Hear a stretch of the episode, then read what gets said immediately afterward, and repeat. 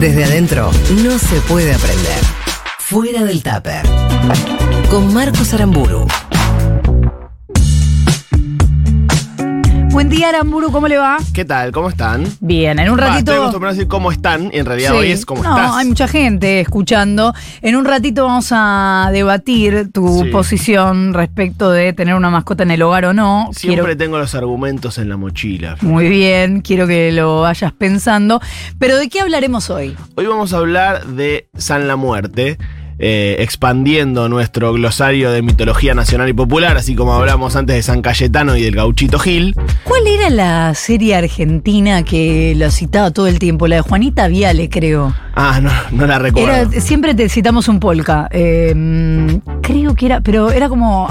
Ahí me enteré, porque claro, como que si sos un poco religioso lo tenés presente. Bueno, es un santo que durante muchos años fue bastante oculto. Ya en los últimos eh, años, como se expandió bastante el culto a San la Muerte, eh, ya nos enteramos más, nos queda más cercano, pero durante muchos años estuvo muy ligado a la marginalidad, a los presos. Era, eh, siempre se dijo que era el santo de los presos, Hay un culto a San la Muerte.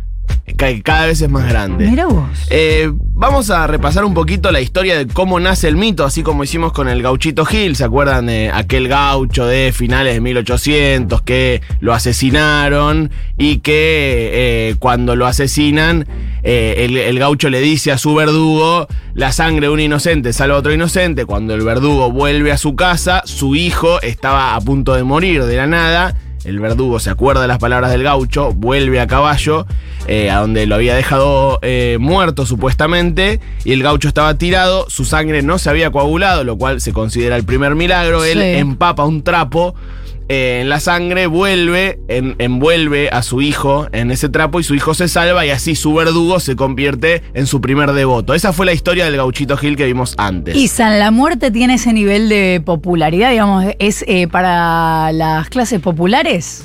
Quizás un poco menos eh, de masividad. Sí es muy popular, Popular. sí es muy de, de los barrios bajos, pero eh, quizás es un poco menos por ser, como dije antes, un santo más oscuro. Y ahora vamos a ir repasando por qué.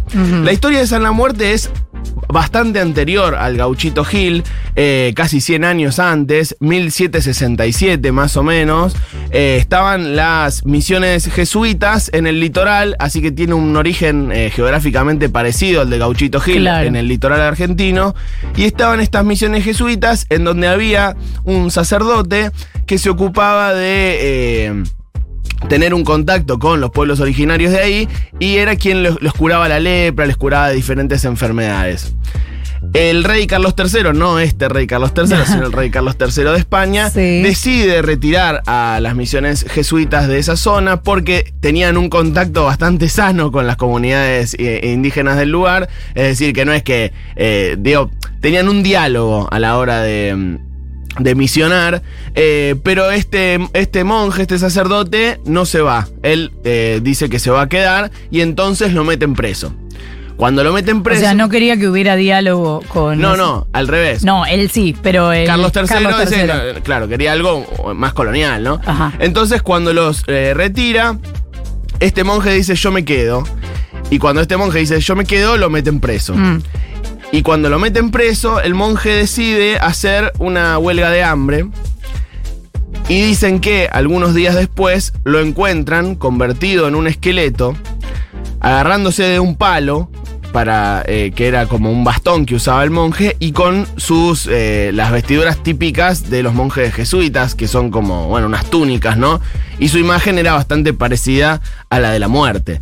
Eh, Claro. Imagínate agarrando un palo y con unas túnicas convertido en un esqueleto. Sí, además, pocos días después de, supongamos, de morir, difícil que sea un esqueleto. Bueno, bueno. Ese, es el, ese es el mito. Claro. Como, co- al igual que en la historia del gauchito Gil, hay varios mitos parecidos sobre el origen de este Claro. santo. Uno elige creer el que elige creer porque no hay, eh, digamos... No hay una verdad. No, no está escrito, Obvio. digamos, no hay registros, pero bueno, son eh, diferentes mitos con un, un, eh, origen oral.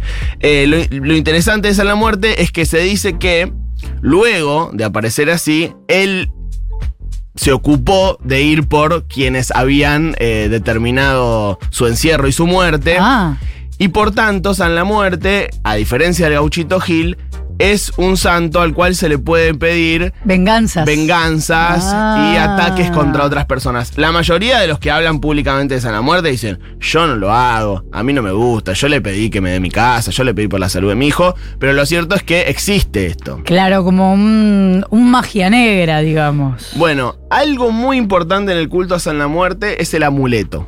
Ajá. Los amuletos hasta de San la Muerte siempre son tallados. A veces son tallados en madera, a veces son tallados en oro, a veces son tallados en una bala y a veces son tallados en huesos humanos.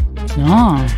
Y a veces uno lo lleva colgado, como en un collarcito, lo que sea, pero también existe la incrustación de amuletos. Es decir, que se suelen incrustar un mini eh, San la Muerte chiquitito, a veces de huesos humanos, en la piel. Se hacen un tajo y se lo incrustan. Eso lo hace un... eh, un santero, digamos, ¿no? Escuchame una cosa, pero si yo veo una persona que tiene colgado un San la Muerte o un algo así que Mm. sabemos que es como, uh, este es re vengativo. No, no, no, no necesariamente. La mayoría de la gente dice que no, que ellos le piden por cosas buenas. De hecho, en los lugares en donde hay cultos a la muerte, las velas tienen diferentes colores. Las velas blancas se supone que son por acciones buenas. Ajá. Hay velas rojas que tienen que ver con la sangre, que no termino de entender qué tipo de pedido se le hace con la Claro. sangre. Y hay velas negras que son de venganza contra, contra otros. Ajá. Y tienen eh, muchos de esos pedidos vínculos con la prisión, con algo que tenga que ver con la cárcel. Bueno, ¿por qué es eh, tan popular en, en la cárcel? Primero por esto de las venganzas, eso es importante. Y segundo Ah, porque... la venganza de quien te mandó a prisión. Claro. Y segundo porque este amuleto es considerado un escudo para que no te puedan acuchillar ni para que no te entren las balas. Es un escudo protector. No te entregues igual. O No, claro, no, no, no, tampoco... Tampoco te abras de Tampoco brazos. me, la, y tampoco me la hagas tan difícil. Claro. Bien, el santero, para seleccionar el hueso con el que va a ser el amuleto, lo huele. Y dependiendo del olor de ese hueso, Sí. determina si es un hueso que está apto para ser un eh, amuleto o no. Mm, No sé si quiero preguntar, pero me entra la duda de cómo tendrían un hueso humano. Bien. Muchas veces se roban de cementerios esos huesos. Eh, son, No, pero para, o sea, para robarlo del cementerio tenés que desenterrar. Bueno, un día si querés hacemos fuera del tupper de los cementerios a la noche y de cómo se profanan las tumbas, que es algo mucho más común de lo que uno cree. Pero habitualmente para esto, para llevarse huesos No, humanos, habitualmente para robarse los dientes de oro o las cosas que hay en... me en- estás jodiendo. es muy común eso. No, por favor, te pido que hagamos eso. Bueno, eh, Damián El Árabe Ramil trabajó Sí. en cementerios. ¿Y cuenta eso? Sí, sí, No y te puedo mucha creer. gente cuenta eso. Es, es- es muy común. eh, la profanación de tumbas es muy común. Pero eh, estos huesos casi siempre son robados de cementerios, de capaz de tumbas que no demasiado visitadas. Y son, O sea que ya tenés eso colgado, o ni hablar metido dentro de la piel, y ya empezó Rari. Bueno, es todo oscuro, digamos. Eh, todos los años, bueno, hay, hay otra cosa importante del amuleto es que tiene que ser bendecido para que funcione. Pero Ajá. por supuesto, si vos llevas un amuleto de hueso humano a una iglesia católica, Claro, no van- padre me lo puede no bendecir. te lo van ¿no? a bendecir. Lo que hacen muchos eh, que tienen el culto a San la Muerte es ir a las iglesias, taparlo con una estampita, pedir que le bendigan la estampita y atrás de eso está el amuleto. Mm. Eh, todos los 20 de, de agosto se festeja en, en Pedrado Corrientes, un santuario que tiene más de 100 años. Eh, el, el- día de San la Muerte, de alguna forma, algunos lo festejan el 15 de agosto, tiene que ver con las misiones jesuitas, es- esas, esas fechas, pero el, el día de festejo más importante es el 20 de agosto.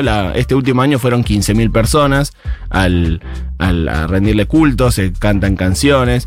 Algo muy importante y muy lindo que no dije es que se dice que el gauchito Gil, viste que yo te dije que te protege contra los apuñalamientos y contra las balas. Sí. Se dice que el gauchito Gil era, hacía culto a San la Muerte y tenía su amuleto y que por eso les costó tanto matarlo. Mm. Porque estaba protegido por San la Muerte. Siempre se dice que San la Muerte es como el santo o la divinidad de los presos. eh, por todo lo que leí, la verdad es que pareciera no ser específicamente de, de los presos. Eh, o sea, la muerte no es la, la divinidad de, de los delincuentes, sino de las personas excluidas, digamos, de, de la marginalidad, por decirlo de alguna forma. Y hay mucha gente que está en los márgenes y que no son necesariamente eh, delincuentes. Vamos a leer una eh, pequeña oración a. San la Muerte. Hay un texto que si quieren buscarlo lo republicó Página 12 hace un par de años, que es una crónica de Rodolfo Walsh, que viajó al litoral a, a conocer los santuarios a San la Muerte, está muy buena. Mirá. Eh, y ahora vamos a leer una, una pequeña oración, por si a alguien le viene bien en este momento. Bueno. Una oración a San la Muerte, Ajá. que dice así. Esqueleto milagroso, fuerte, más que Sansón, majestad suplicable. En los momentos peligrosos con justicia y con fe, te imploro a ti, Señor San la Muerte, en nombre de Dios, te pido, y acá hay que hacer un punto, te pido, justicia contra mis enemigos. Aquel que esté en contra de mí, que todo le vaya en contra. Oh San la muerte, a ti te pido, que así sea, que así sea.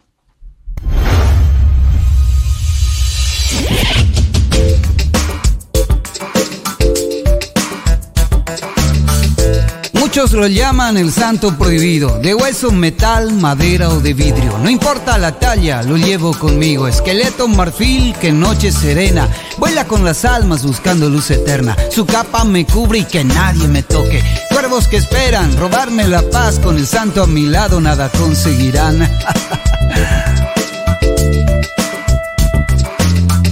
Con ojos de abismo, quizás de paraíso, es dueño respetable de la vida y el ¿Y tiempo del final de los días y también del comienzo. Está lleno de canciones a San la Muerte en YouTube. Ajá. Este es como un rap de San la Muerte que a mí me gustó mucho. Gracias a la muerte, el día de la muerte de Julio, le mandamos un abrazo al creador. ¿Querés decir el creador? ¿Sabes quién es? No, no lo sé porque aparece como canción a San la Muerte 1, 2, 3, 4. Luis Lobo. Bueno, un abrazo, que fete. 13 minutos para las 9 de la mañana pasó Marcos Aramburu, por ahora dice. De 7 a 9. Ahora dicen. Ahora dicen. En Futuro.